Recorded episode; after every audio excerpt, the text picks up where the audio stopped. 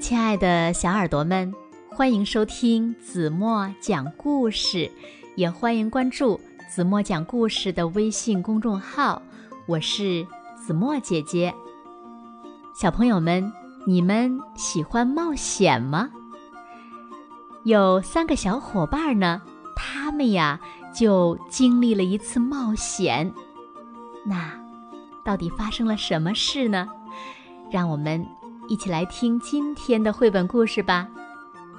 一起来听故事，第一次冒险。小耳朵，准备好了吗？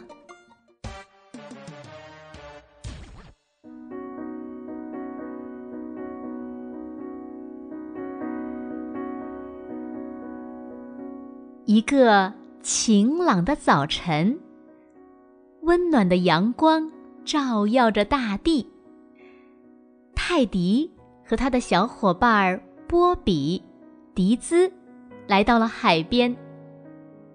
泰迪一边给小皮艇充气，一边快乐地唱起了歌。多么可爱的一天！我们来到了海边。正在整理野餐布的迪兹也跟着唱了起来。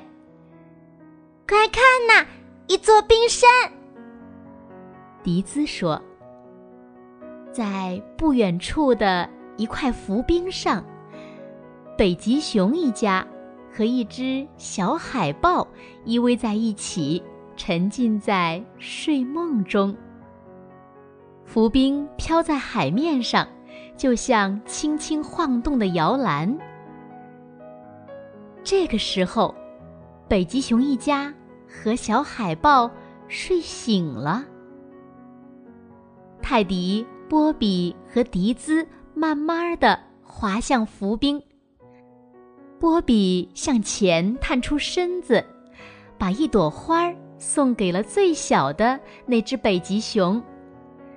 扑面而来的阵阵寒气让他打了个哆嗦。小北极熊呢？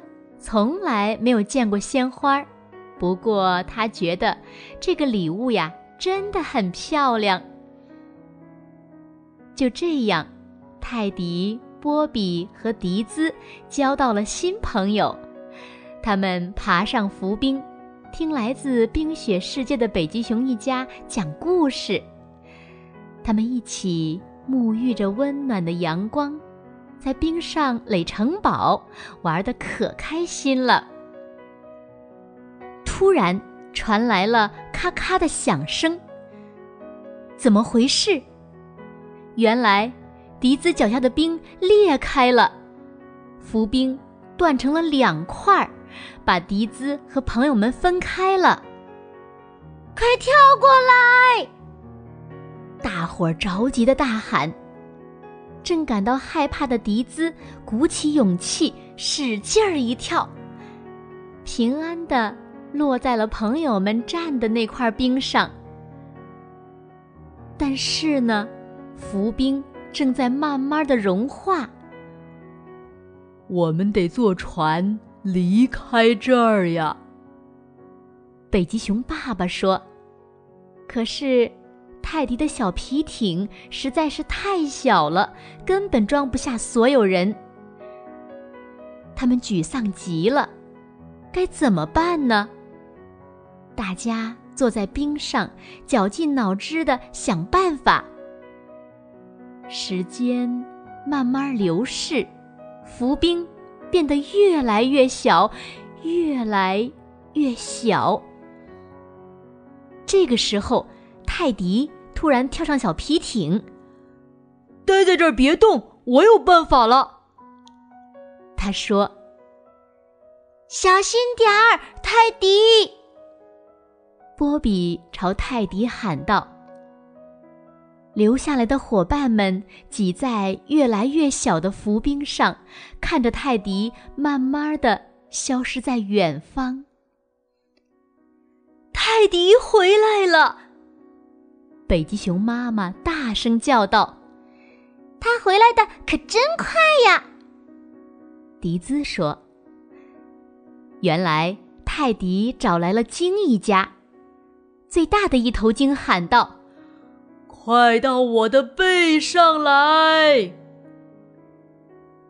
北极熊一家和小海豹坐在鲸的背上，踏上了回家的漫长旅程。泰迪、波比和迪兹挥着手与他们告别。那块浮冰已经只剩鹅卵石那么大了。波比把它捞起来，拿在手里，直到它化成水，消失不见。我们也回家吧。泰迪依依不舍地说。迪兹看着远方，嘴角扬起了微笑。看呐，又一座冰山。